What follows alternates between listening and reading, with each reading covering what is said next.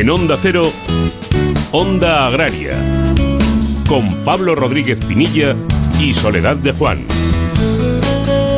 Muy buenos días, bienvenidos a Onda Agraria, donde hoy domingo hasta las 7 de la mañana hablaremos de agricultura, hablaremos de ganadería, hablaremos de pesca, hablaremos por supuesto de nuestros productores, de sus alimentos, de la tradición y en definitiva de todo lo relacionado con el medio rural, con el sector primario, con sus protagonistas y también con las industrias que son importantes, desde luego, como no, para el sector.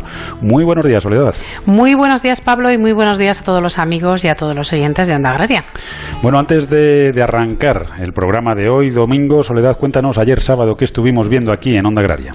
Pues aquí ayer en Onda Agraria nos acompañó el portavoz de Agricultura de Ciudadanos en el Parlamento Europeo, don Adrián Vázquez, con quien hablábamos sobre esa queja por parte de más de 60 eurodiputados sobre los retrasos en los pagos eh, de las ayudas al sector agrícola. Estuvimos recorriendo también la previsión de cosecha de almendra con el responsable de frutos secos de COAG, don Fernando Funes. Estuvimos hablando de la situación del sector ibérico, cómo le ha afectado esta crisis del COVID-19 que hemos vivido y sobre todo una nueva campaña que inicia en el día 14 de julio, Ruta del Ibérico. Nos acompañó el presidente de Asisi, don Antonio Prieto, y hablábamos de tecnología y de innovación en el sector de la ganadería en nuestra sección de la esquila con don Carlos García Molina, director de proyectos de Innovation Agrofood Design. Bueno, por supuesto, la actualidad de la semana y como siempre nos acompañaron Jorge y Celia. Bueno, pues si no pudieron escucharlo, ya saben que lo tienen muy facilito. No tienen más que entrar en www.ondacero.es. Allí buscan programas y cuando entren en programas verán en Onda Agraria la foto de Soledad y la mía. Pues ahí pinchan y eligen ya el día que quieren escuchar o que quieren descargar. Lo que está claro es que aunque no sea ahora en, la radio, pues sí que tienen que escuchar todos los programas de Onda Agraria. Es fundamental seguir aprendiendo sobre el medio rural y sobre el sector primario y sobre la industria asociada a él. Ahora sí, Soledad, cuéntanos de qué vamos a hablar hoy en Onda Agraria. Pues hoy vamos a hablar de la receta fitosanitaria. Nos acompañará don Francisco González, que es el decano del Colegio de Ingenieros Agrónomos de Centro y Canarias. También queremos conocer la postura de Coexpal ante la modificación de la ley de la cadena alimentaria y nos acompañará su gerente, don Luis Miguel Fernández. Vamos a repasar con César las principales citas del sector agroalimentario para la semana próxima. Vamos a hablar también de la concentración ayer sábado de la flota andaluza de arrastre y la protesta por el plan de gestión del Mediterráneo con el vicepresidente de FAAPE y gerente de Asopesca, don José María Gallard. Y vamos a conocer también el sello de sostenibilidad concedido por la Fundación Copade con el presidente del grupo Interolio, don Juan Gadeo. Por supuesto, repasaremos el tiempo que nos espera para la semana próxima con nuestro compañero y amigo Jorge Ro, pero para eso tienen que haber escuchado toda Onda Agraria, porque Jorge nos acompañará en los últimos minutitos. Eso desde luego. Bueno, pues ya sabemos la, la, hoja de ruta que vamos a seguir montados en nuestro tractor. Soledad, nos queda algo muy importante, que es decir cómo pueden contactar los oyentes con nosotros. Pues lo más sencillo, onda agraria arroba onda cero punto es, y en redes sociales, en Twitter y en LinkedIn hay que buscar Onda Agraria. Y ahora sí, una vez marcada la linda y reconocido el terreno, arrancamos el tractor, arrancamos Onda Agraria y lo hacemos cosechando la actualidad de la semana. Pablo Rodríguez Pinilla y Soledad de Juan, Onda Agraria.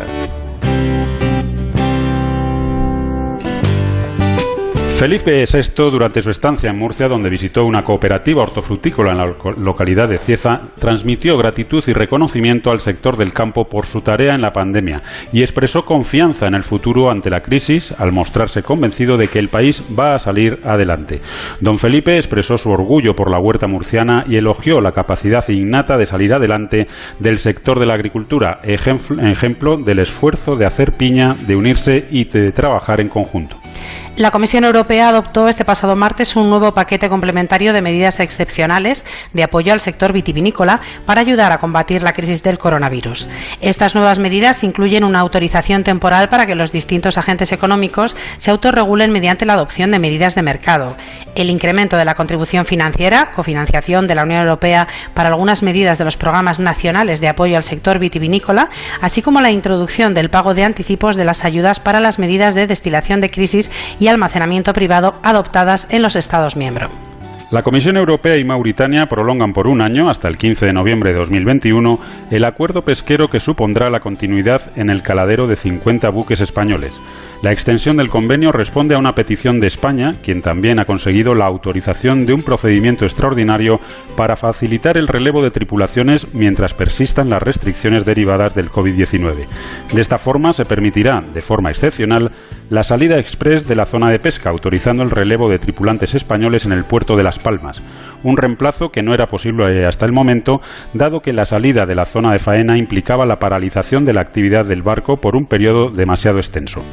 El presidente del Consejo Europeo, Charles Michel, presentará oficialmente unas nuevas cuentas a la baja sobre lo propuesto hasta ahora, con la intención de cerrar un acuerdo en la cumbre del 17 y 18 de julio.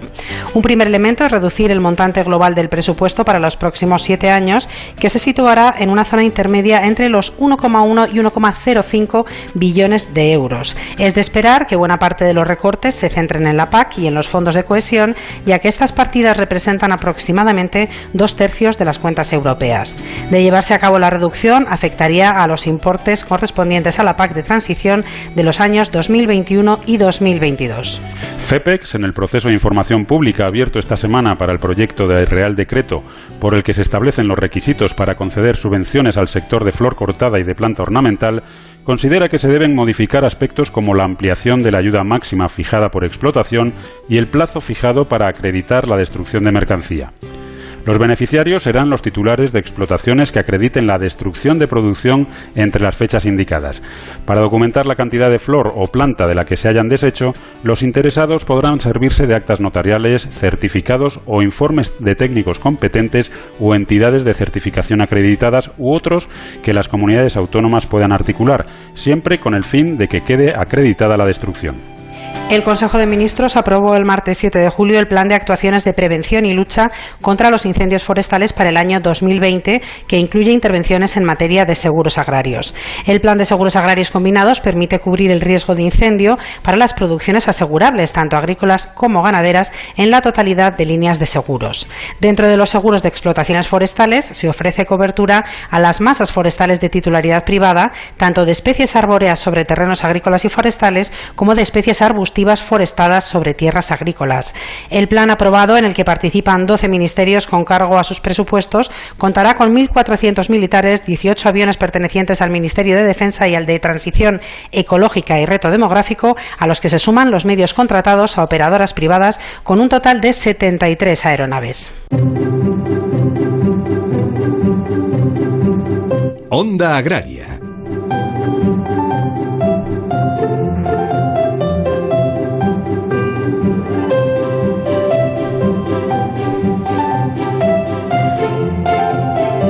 Bueno, Soledad, pues lo decías al principio del programa, en el sumario, hoy vamos a charlar sobre la receta fitosanitaria y quién debe de ser el responsable de, nunca mejor dicho, de decir lo que se debe, lo que no se debe aplicar en un determinado cultivo en función del problema que tenga, en función de la época, en función de la dosis y en función de otras muchas cuestiones que se dan y que son variables que, casi nunca se pueden controlar todas. ¿eh? O sea que eso hay que, hay que tenerlo muy, muy en cuenta.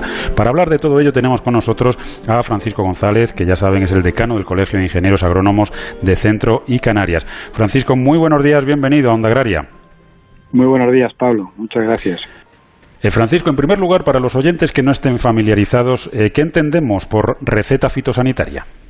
Bueno, la receta fitosanitaria es un documento similar al que existe, por ejemplo, ya en la, eh, la medicina o en la veterinaria, en la cual un profesional cualificado competente, con una formación adecuada, pues emite un documento del producto que debe utilizarse en el eh, en el campo, precisamente en la, sanidad vegetal.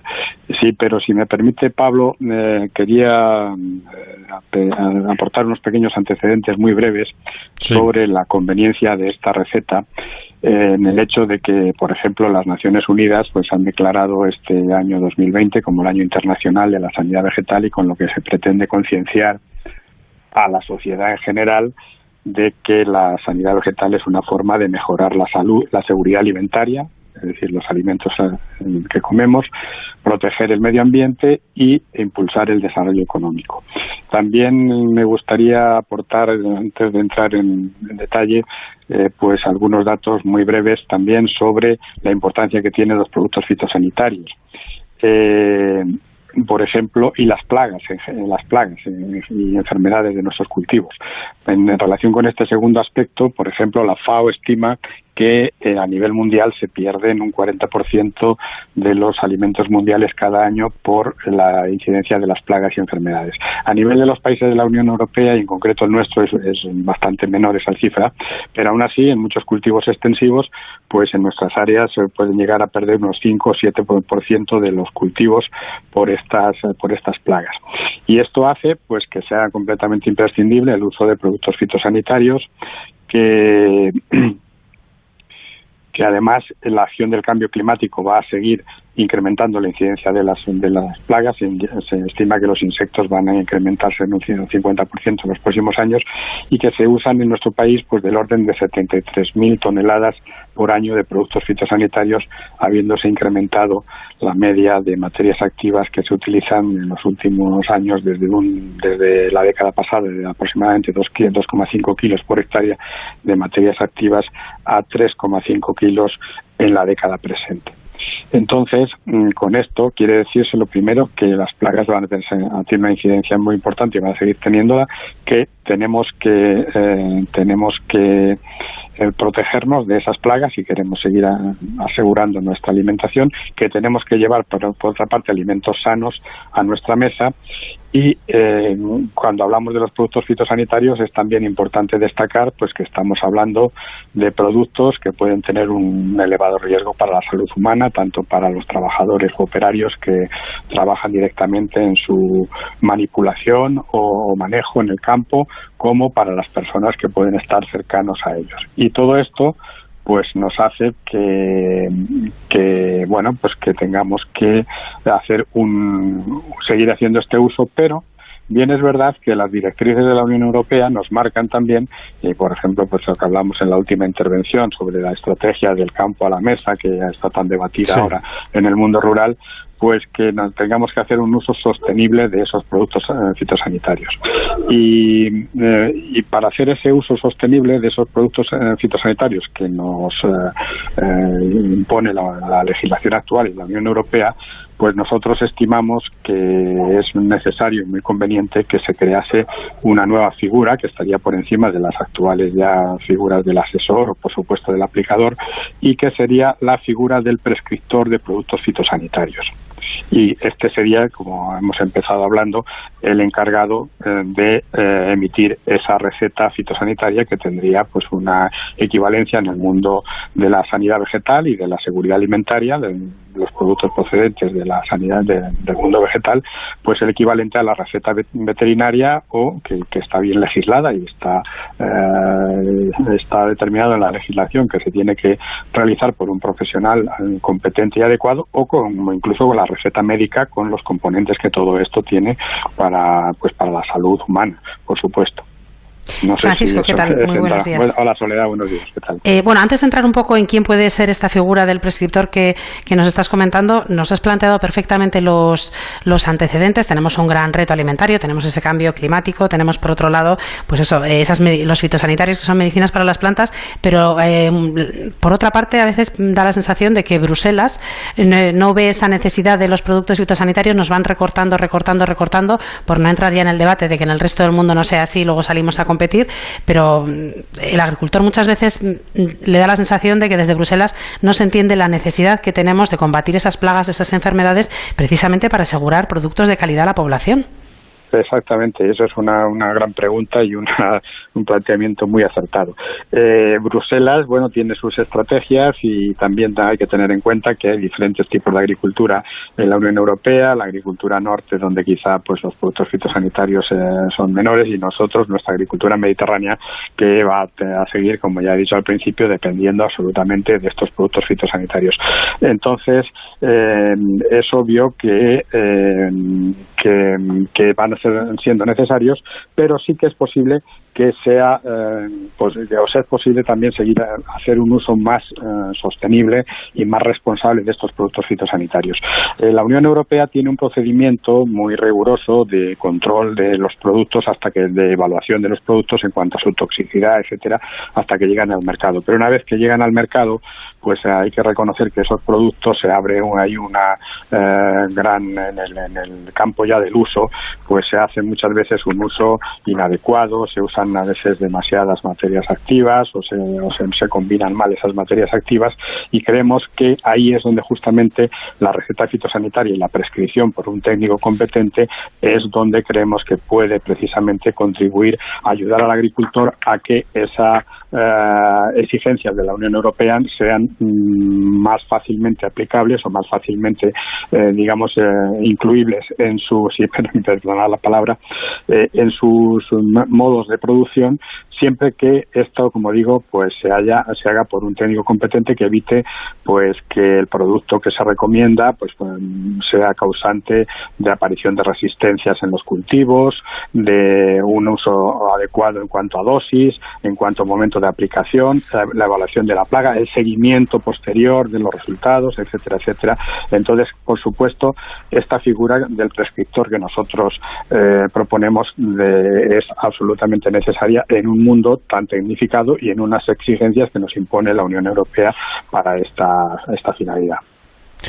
Lo cierto es que si yo quiero curar a mi perro de una dermatitis de las orejas, eh, está claro, que voy a la farmacia por una crema y no me la van a dar porque necesito la receta del veterinario. lo que no tiene mucho sentido es que si yo tengo oidio o mildiu en un rosal o, pulgón, pues vaya a cualquier gran superficie, ni siquiera digo un sitio especializado, cualquier gran superficie y ahí pueda elegir libremente lo que comprar y hasta me lo meten en una promoción si compro una maceta. Eso es lo que yo creo que hay que hay que ser coherentes y la Comisión Europea tiene que empezar a, si se me permite la expresión, meter mano y empezar a controlar también. Aunque en el fondo sea un poco incómodo al principio acostumbrarnos a esa situación, pero la realidad es que si queremos ser sostenibles, respetuosos y queremos ser rigurosos con el tema de, ese control de fitosanitarios, hay que, hacerlo, hay que serlo de principio a fin, no solamente a partir de un punto, ahora soy riguroso, pero de aquí para abajo me olvido de lo que hay que, hacer. Así que bueno, esperemos, esperemos que esa, esa figura del prescriptor, en este caso pues de esos ingenieros agrónomos pues esté, esté bueno, pues, pues creciendo y que sea realmente la, la figura pues responsable de, recetar esos productos. Francisco González, decano del Colegio de Ingenieros Agrónomos de Centro y Canarias, muchísimas gracias como siempre por habernos acompañado y hasta otro día en el que seguiremos hablando pues de esas competencias y de esas funciones del ingeniero agrónomo en el campo español. Muy bien, Pablo, en Soledad, muchas gracias. Un saludo. Hasta otro día. Hasta, un saludo hasta otro día. Onda Agraria. Onda Cero. Nuestro siguiente protagonista es la ley de la cadena alimentaria, Pablo, y hoy queremos conocer la postura de Coexpal, la Asociación de Organizaciones de Productores de Frutas y Hortalizas de Almería, y el resultado de una reunión mantenida en estos días. Nos acompaña el gerente de Coexpal, que es don Luis Miguel Fernández. Luis Miguel, muy buenos días y bienvenido a Onda Agraria. Muy buenos días, encantado de estar con vosotros. Muy buenos días. Eh, Luis Miguel, por si hay algún despistado a estas horas de la mañana, preséntanos muy brevemente Coexpal. Bueno, Coexpal es la, asociación de que inicialmente éramos la asociación de cosecheros exportadores de productos hortofrutícolas de Almería, que de ahí las siglas, y hace ya unos años nos constituimos en la asociación de organizaciones de productores de frutas y hortalizas de, de la provincia de Almería. Y el 80% de nuestros asociados eh, son eminentemente exportadores, aunque hoy un 20% que vendemos en el mercado nacional. ¿Y cuál es vuestra postura ante, ante la ley de cadena alimentaria? Porque eh, la nota de prensa que habéis sacado en estos días es muy clara. Coexpal insiste en que la ley de la cadena alimentaria es inaplicable. Sí, nosotros lo primero que tenemos que decir es que no estamos, no estamos en contra de hacer una ley de la cadena, pero que una ley de la cadena que consiga los objetivos para que se, para la que se estableció en el 2014, que es eh, equilibrar dicha cadena y proteger a los labores más débiles, en este caso creemos que son los agricultores y la empresa productora, ¿no? En este sentido, creemos que esta reforma pues no, no está suficientemente desarrollada para garantizar esa, esos objetivos y, nos pone en una situación eh, en, un, en una situación muy complicada donde en, una, en unos productos perecederos con un mercado abierto como el español, donde la, el precio de, de, la fruta y verdura va oscilando durante toda la campaña, eh, es complicado vender siempre por encima de los, de los costes. Y me explico, es una, es una ley que solo se aplica al producto español y a al mercado español y solo tendríamos que cumplirlo las la empresas productoras agricultoras de, de, de, de, España, no, no de fuera de España. Por lo tanto, si nosotros al final de campaña eh, siempre intentamos eh, tener el, el, balance positivo de nuestros beneficios, eh, eso supone también estar algunas semanas vendiendo por debajo de nuestros costes porque el mercado está, está hundido, que pasa mucho, ¿no? Pero eso no significa que no podamos vender nuestros productos como así nos no indica la ley. Por lo tanto, lo que y, en este caso sí podría vender a nuestros competidores, pero en este caso creemos que hay que desarrollar un poco más, hay que aclarar un poco más la ley y, tener mucho cuidado con, con el, el prohibir eh, el vender eh, siempre por debajo de los costes porque a lo mejor yo una semana puedo estar ganando dinero pero ahí la semana siguiente el mercado es hundido y ya no puedo vender mi producto eh, cuando ayuda a mantener la renta. Eso es lo que tenemos que o yo creo que hay que, aclarar hay que especificar hay que desarrollar porque los costes de referencia que, establece la ley tampoco está claro cómo, cómo tenemos que, establecerlo eh, no hay costes de referencia según el ministerio y, tenemos que calcularlo nosotros. Eh, los costes son muy diferentes según variedades, según cultivos, según épocas del año y por, lo, tanto vemos mucha dificultad a la hora de aplicar. ¿no? es, necesario desarrollarlo un poco más, consensuarlo un poco más y ver los criterios de cumplimiento que, que, vamos, que va a necesitar la ley para que realmente cumpla el objetivo que, que, se persigue, que es proteger a la voz más débil. ¿no? Eh, el gran problema, Luis Miguel, sería entonces la forma de determinar los, los precios de los productos según zonas, según épocas, según circunstancias. Es decir, que ese, ese precio tendría que ser eh, un precio dinámico, no, no, no un precio estático que se forma a principio de año y hay que cumplirlo sí así.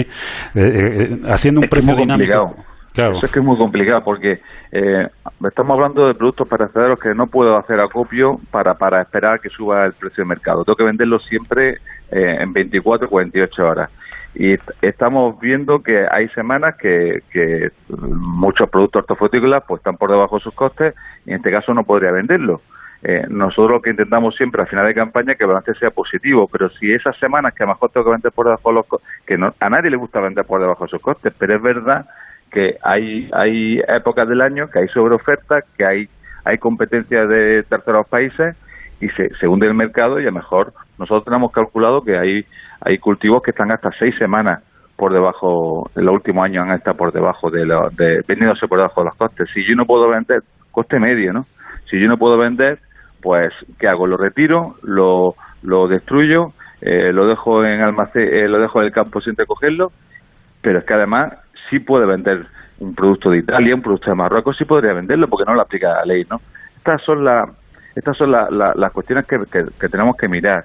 Y, y, después otra cuestión, que aquí tenemos también una forma de comercialización que es la subasta a la baja, que hay que ver hasta cómo se puede aplicar, si eh, va, va, bajando el precio y se va se va subastando el producto y, y si llega un, a, un precio que a lo mejor ese, ese el coste ya no no está por, por, por debajo, pues mm, se deja la subasta, se deja el producto sin vender, se, hay muchas incógnitas que creemos que es necesario y, y la verdad que la predisposición ahora mismo del Ministerio es buenísima. Nosotros nos atendido esta semana súper bien, eh, también estuvimos reunidos con la ICA y la idea es aprovechar la transposición de la directiva europea antes de mayo de 2021, que tiene que estar en todos los países miembros, para aclarar, consensuar, desarrollar por lo tanto, mm, yo creo que la reunión de esta semana ha sido positiva en tanto en cuanto eh, hemos visto la predisposición del director general, José Miguel Herrero, eh, y la directora general de, la ICA, la hemos visto mm, con muchas ganas de, de, contentarnos, de, despejar las dudas, de consensuar una reforma que está ahora eh, en vigor, incluso estamos haciendo alegaciones, porque hasta el 22 de julio podemos hacer la, la oportuna alegaciones, y creo que podemos podemos tener al final una una, una ley que realmente no, nos defienda, ¿no? Pero hay que hay que trabajarla. La ley a nuestro juicio salió muy muy de manera muy precipitada. Yo creo que también fue para, para un poco acallar todas las movilizaciones que se estaban haciendo en el sector agroalimentario, pero no se, no se estudió bien las consecuencias y cómo, cómo elaborar una, una estructura de, de coste en cada uno de los sectores, ¿no? Con la importancia que tiene. O sea, esa ley de, cadena alimentaria, la verdad es que tiene que responder a las demandas de, los agricultores, eso está claro. Queríamos conocer la, postura de Coexpal, así que Luis Miguel Fernández, gerente de Coexpal, muchísimas gracias por haber estado aquí con nosotros esta mañana y hasta otra ocasión. Gracias a vosotros, encantado. Un saludo. Un saludo. Un saludo, adiós. adiós. Pablo Rodríguez Pinilla y Soledad de Juan, Onda Agraria. Películas de culto imprescindibles en versión original exhibidas en la última tecnología con pantalla y sonido impresionante en una antigua estación de tren convertida en un teatro. Comienza el Madrid Film Festival en el Gran Teatro Bankia Príncipe Pío, todos los días a las 8 de la tarde. Un planazo para este verano en Madrid. Compra tus entradas en laestacion.com. Adelgazar, adelgazar, adelgazar. Tienes ganas de adelgazar y no sabes qué hacer porque estás aburrido, aburrida de no conseguir resultados. Pues ven a Cuerpo Libre. Vas a adelgazar con una sonrisa, de una forma natural localizada y vas a mantener los resultados. Te estamos esperando en el 91 192 32 32. 50% de descuento 91 192 32 32. Cuerpo Libre. Puedes comprar un coche a ciegas. O elegir a Ocasión Plus. Con más de 3.000 coches de ocasión, todos de procedencia particular. Completamente garantizados y revisados. Puedes pagar más o acudir al número uno en relación calidad-precio. Las casualidades no existen. Ocasión Plus, número uno en compraventa de coches. Ocasión Plus. Abierto sábados mañana y tarde y domingos mañana. 17 centros a tu servicio. 7 centros en Madrid y 10 en toda España. En la ganadería Organic producimos la mejor carne del mundo. Hacemos cría ecológica de las razas Angus y Wayu, 100% sostenible. Nuestra carne es deliciosa y saludable, extremadamente tierna y jugosa. Va del campo a tu casa, sin intermediarios, a un precio justo. Si pruebas Organic, solo comerás Organic. Nosotros te la llevamos gratis a tu casa. Haz tu pedido en el 910-2010, 910-2010 o carneorganic.com. Organic, la mejor carne del mundo. 98.0 Madrid.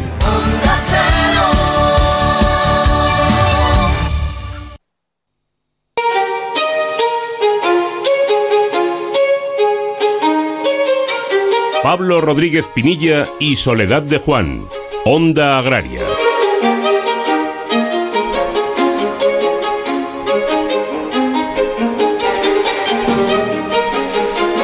Bueno, pues ya estamos de vuelta. Recuerden que están escuchando Onda Agraria, que están en Onda Cero y que estaremos con todos ustedes hasta las 7 de la mañana hablando de campo y hablando también de mar.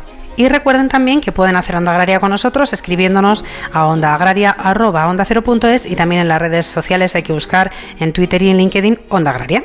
Bueno, arrancamos esta segunda parte del programa hablando del sector pesquero, de un sector pesquero que al menos parte de él está realmente molesto con el nuevo reglamento comunitario para el arrastre en el en el Mediterráneo occidental.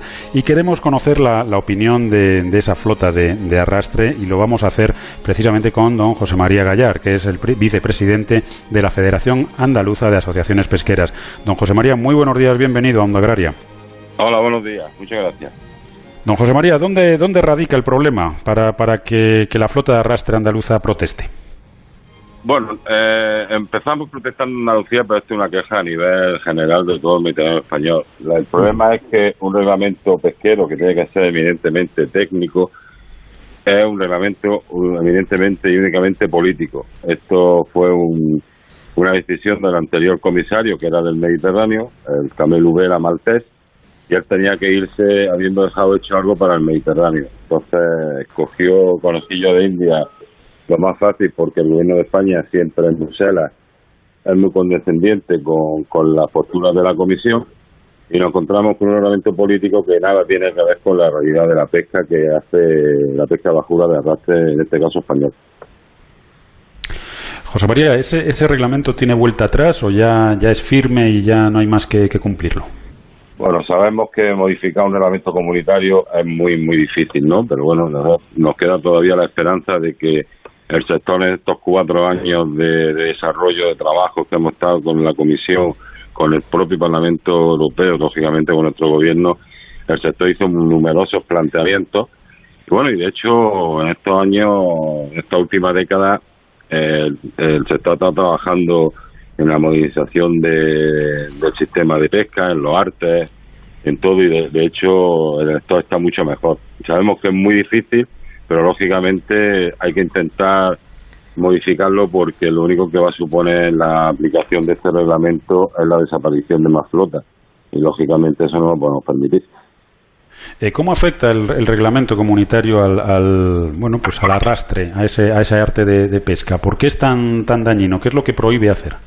Hay tres elementos principales. Uno que es el régimen de esfuerzo pesquero, que son los días de pesca.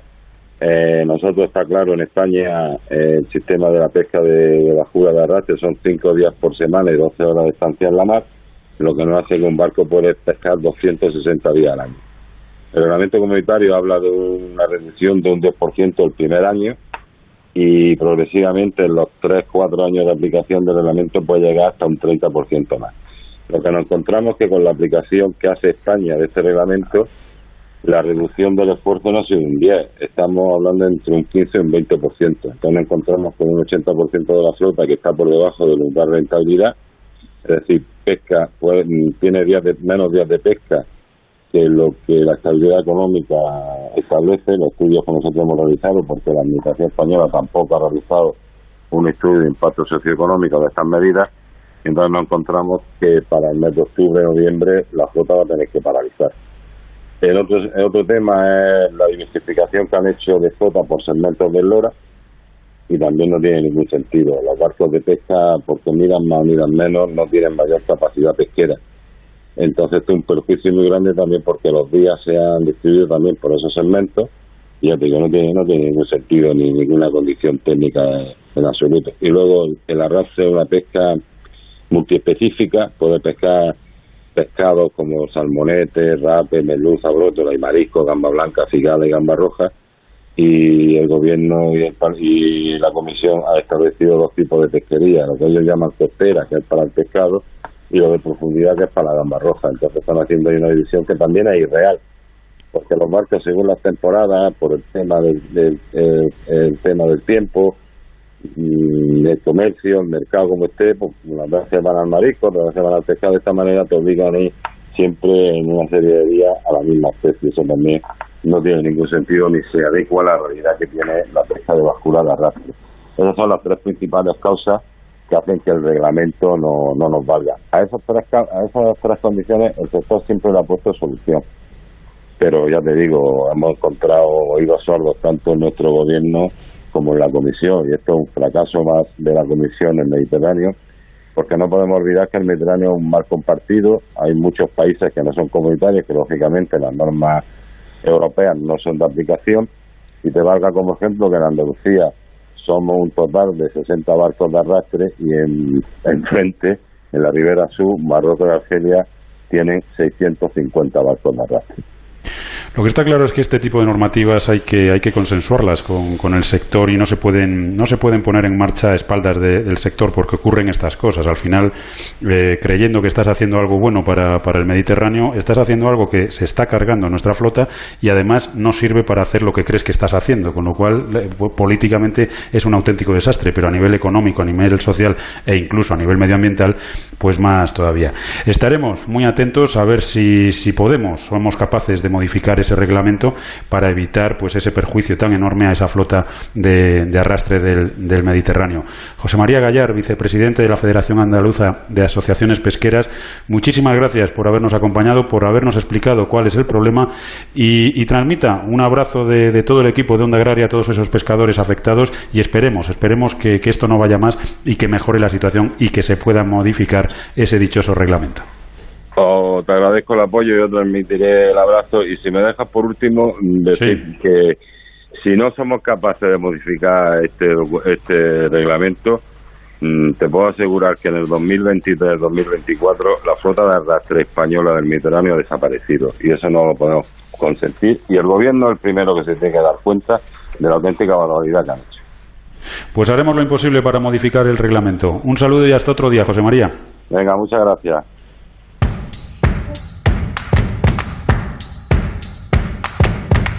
Onda Agraria.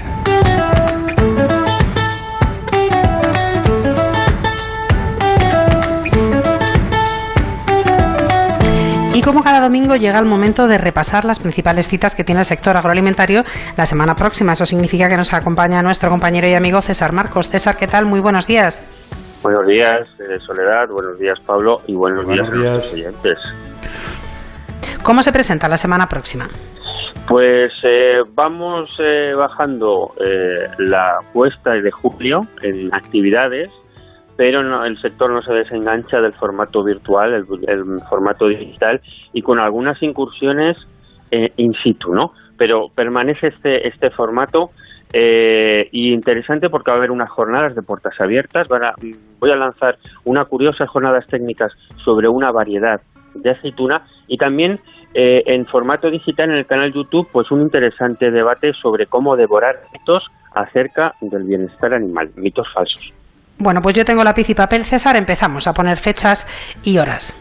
Pues nos vamos al canal YouTube de Animal Hub. Es un canal nuevo sobre salud y bienestar animal y mañana a las 7 de la tarde pues van a estar pues algunos de los conocidos en, en nuestro sector sobre eh, lo que es la veterinaria, sobre, que, sobre lo que es el sector de vacuno y ahí van a estar Javier López, director de Provacuno, Antonio Escribano, que es un doctor especialista en endocrinología y nutrición, que habla mucho sobre cómo devorar mitos en, en el mundo de la carne, y Bruno González, que es el director de la Unidad de Resistencias Antimicrobianas de la Facultad Veterinaria Ibisabet de la Universidad Complutense de Madrid. Se reúnen junto al servidor, que va a servir un poco, no de, de moderador, porque va a estar Carlos Rodríguez, una persona además de esta casa, de Onda Cero, sino un poco para apoyar cómo desmontar mitos acerca, pues bueno, de las, eh, del bienestar y de salud animal. En resumo, mañana eh, a las 7 de la tarde, Animal Hub Canal en YouTube, métanse allí y allí en directo, pues se va a hablar sobre los mitos y realidades sobre animales del medio rural. Eso tenemos Venga, una, pues. una jornada interesante. Exacto, primera cita ya apuntada y agendada para mañana. Bueno, pues nos vamos a, a Málaga, nos vamos a las jornadas técnicas eh, sobre la variedad aloreña de Málaga. Interesante esta aceituna, mm, que tiene además una denominación de origen, y será una jornada virtual, una jornada de mañana y también una jornada de tarde. Eso va a ser el 15 de julio de, de la semana que viene. Y allí pues eh, pueden eh, saber todo lo que eh, circunda alrededor de la aceituna de mesa y en realidad sobre esta variedad. ¿Cómo poder acceder? Pues a través de la página web alorenademálaga.com, alorenademálaga.com, y allí hay una pestañita donde a través de un, de un documento, de un formulario, pueden inscribirse y, a- y asistir a esa doble jornada mañana y tarde del 15 de julio sobre las jornadas técnicas a Loreña de Málaga. Interesante esta, esta curiosa, eh, además con denominación de origen, variedad. Sí, la verdad es que sí, interesante jornada esta también que nos, que nos recuerdas. ¿Tenemos alguna otra cosa para esta semana, Sí, César? la, la- la- la jornada de puertas abiertas en formato virtual. Es el Centro de Experiencias de Cajamar y va a tener lugar el día 16 de julio a las 4 de la tarde. Y para inscribirse, antes de describir brevemente eh, en qué consiste, pues ir a la página web de, de eventos ADN Agro, arroba, perdón, eh, eh, la página web de Cajamar, pero si quieren un correo electrónico para acceder es eventos ADN Agro, todo junto, arroba cajamar.com. Y aquí es una jornada en webinar, pero en, en formato virtual de jornada de puertas abiertas sobre, que, sobre las que un equipo técnico va a explicar las diferentes líneas de investigación y proyectos que se están desarrollando en este centro de experiencias, centro de experiencias de Cajamar en Paiporta. Así que interesante este formato virtual para visitar un centro de investigación. Desde luego, una jornada de puertas abiertas diferente, pero a la que nos estamos acostumbrando todos. Así que tres citas muy interesantes para esta semana que empieza mañana. César, como siempre, muchísimas gracias por haber estado con nosotros esta mañana aquí en Onda Agraria y hasta el próximo domingo. Pues hasta el próximo domingo y disfrutar de lo real, que es este tiempo caluroso, pero volviendo a esta extraña normalidad. Claro que sí, César, un saludo y gracias. Un saludo. Pablo Rodríguez Pinilla y Soledad de Juan. Onda Agraria.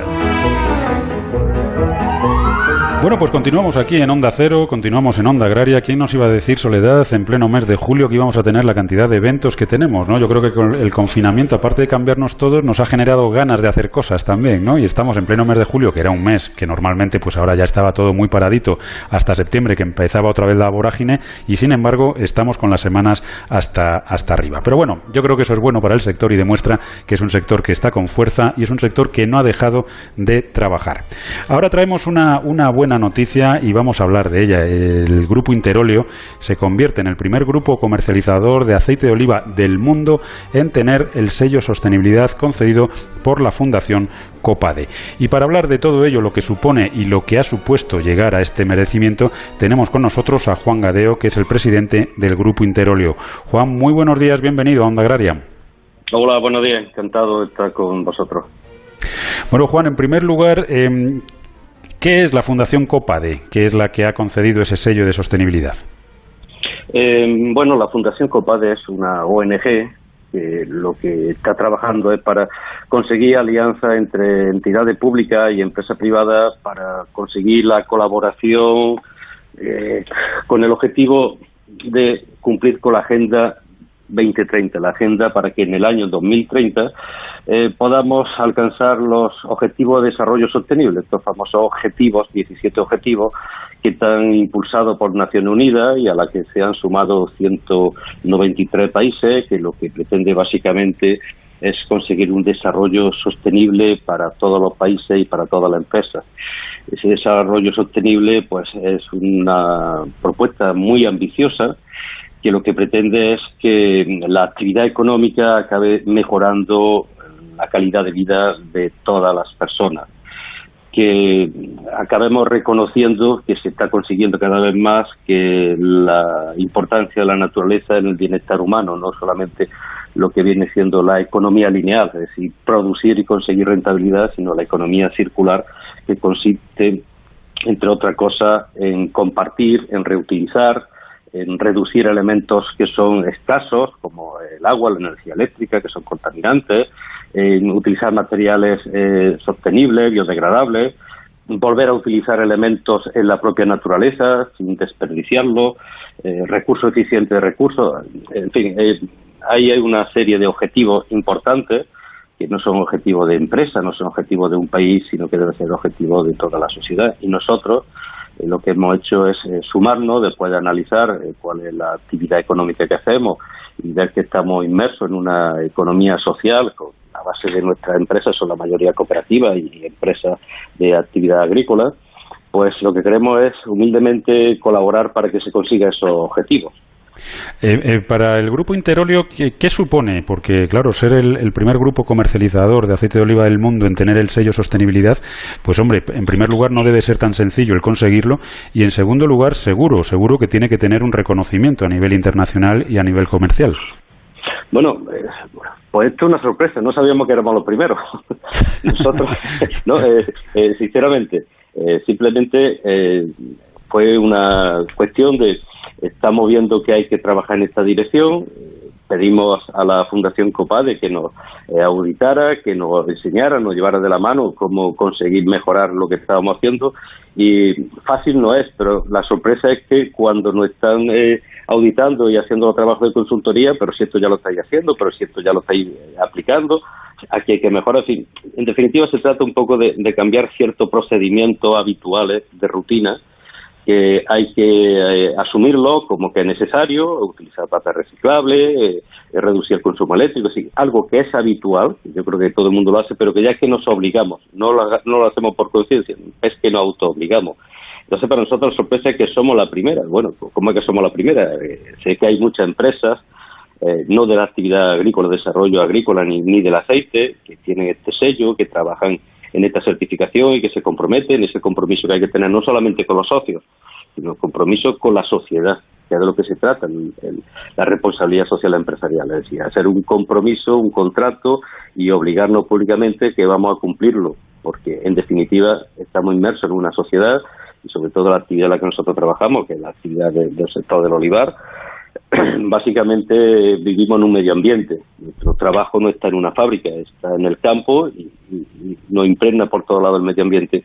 Y lo que queremos es colaborar eh, a que esa conciencia de nuestros agricultores, de los 18.000 agricultores que, confían en nosotros, pues cada vez se haga eh, de manera más sostenible y más cuidadosa con el medio ambiente.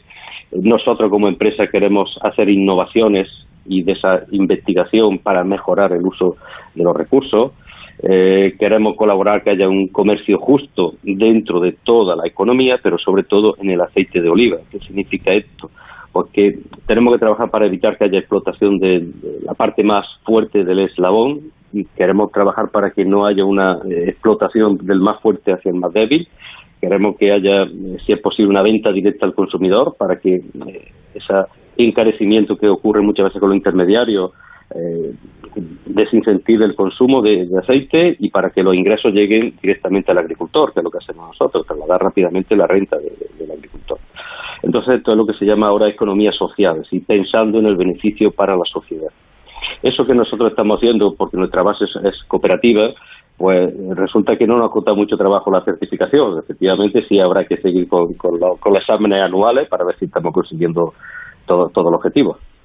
Bueno, todo ese trabajo bien hecho durante estos años, la verdad es que muestra el compromiso de, todos esos socios, de esos también 18.000 agricultores que están pues inmersos en este en este grupo Interolio y que habrán agradecido el trabajo hecho durante estos años para no tener un trabajo extra de papeleo ahora eh, en estos últimos meses, ¿no? Porque la verdad es que el agricultor, igual que el ganadero, cada vez tiene que dedicar más tiempo a organizar los papeles que, que a lo que es su propia explotación o a lo que es su propio, en este caso, olivar, ¿no?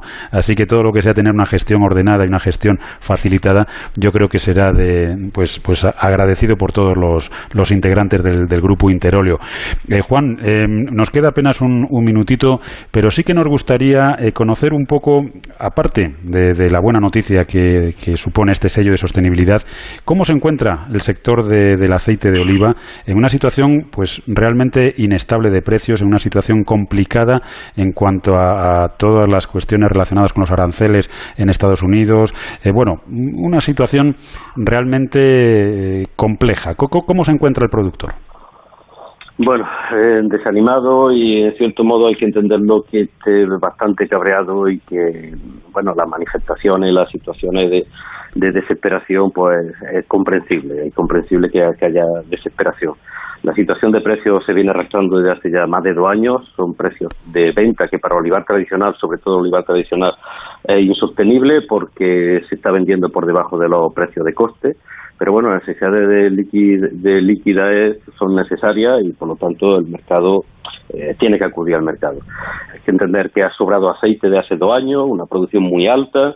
Este año ha sido una producción media este año se espera una buena campaña, cuando hay excedente los precios bajan, entonces ahora mismo la situación que hay es trabajar para que aumente la demanda y se reduzca la oferta.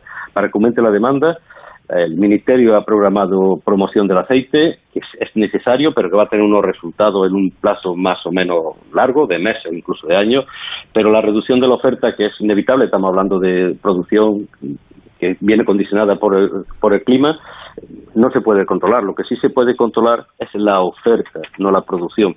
Por lo tanto, nosotros le estamos pidiendo al Ministerio que haya un control de la oferta por el camino del el almacenamiento privado obligatorio, de tal manera que todas las bodegas con aceite tengan que reservar aceite de manera indefinida, una cantidad suficiente como para que el mercado se estabilice en precio de umbrales de rentabilidad y ese aceite que se retira del mercado, evidentemente, pues reducirá la presión para venderlo todo.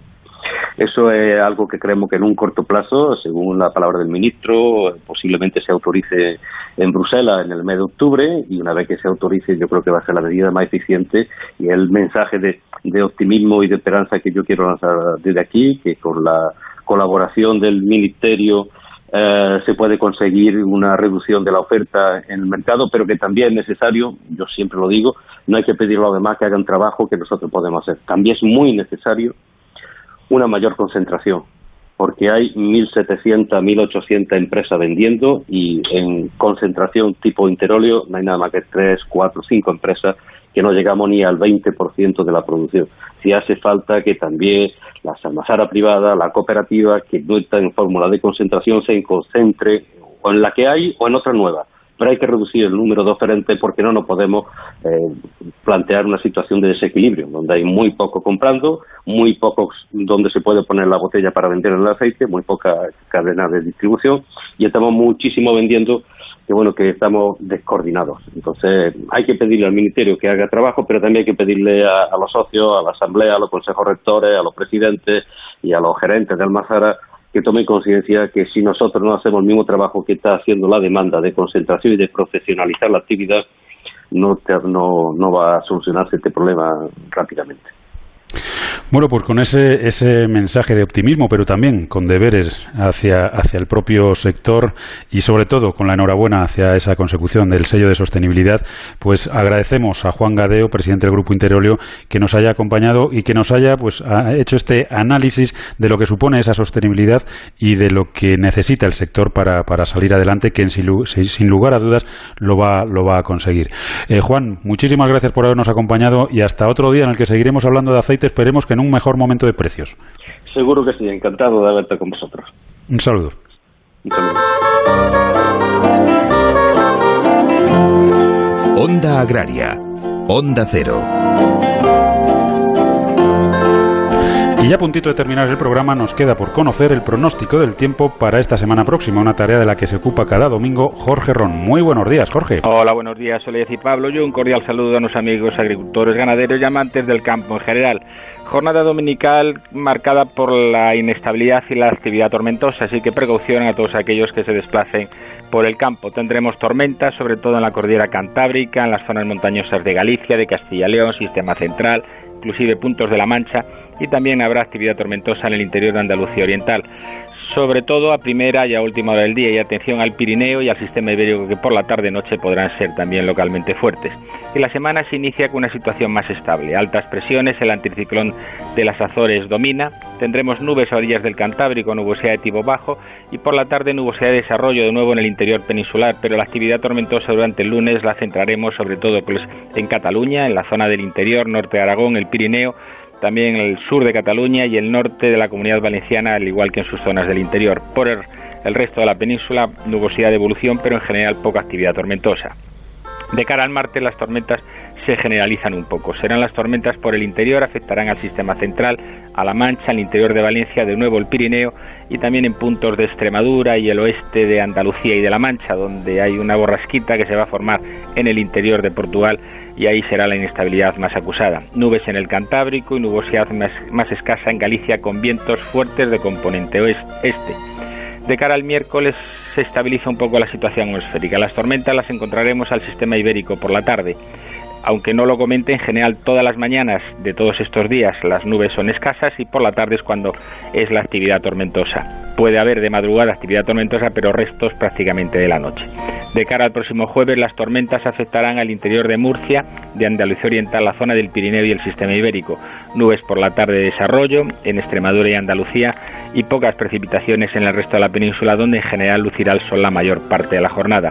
De cara al próximo viernes, situación más estable, cielos poco nubosos, alguna nubosidad por la tarde, pero ya desaparece la actividad tormentosa aunque las temperaturas suben, suben de forma clara a partir del próximo viernes y el próximo fin de semana será caluroso, cosa que durante la semana, sobre todo en las zonas donde haya tormenta, refrescará el ambiente y la situación será más soportable. Pero bueno, seguimos recordando que estamos en el mes de julio, que prácticamente estamos a partir de, de la media de la quincena y ahí empiezan los calores todavía más fuertes.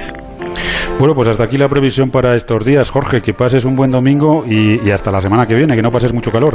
Pues esperemos, ya sabes, tú y yo con la cucharita y el gazpacho y todo el salmorejo y todas esas cosas ricas que tenemos. Bueno, no hay mal que por bien no venga. Un abrazo. Un abrazo.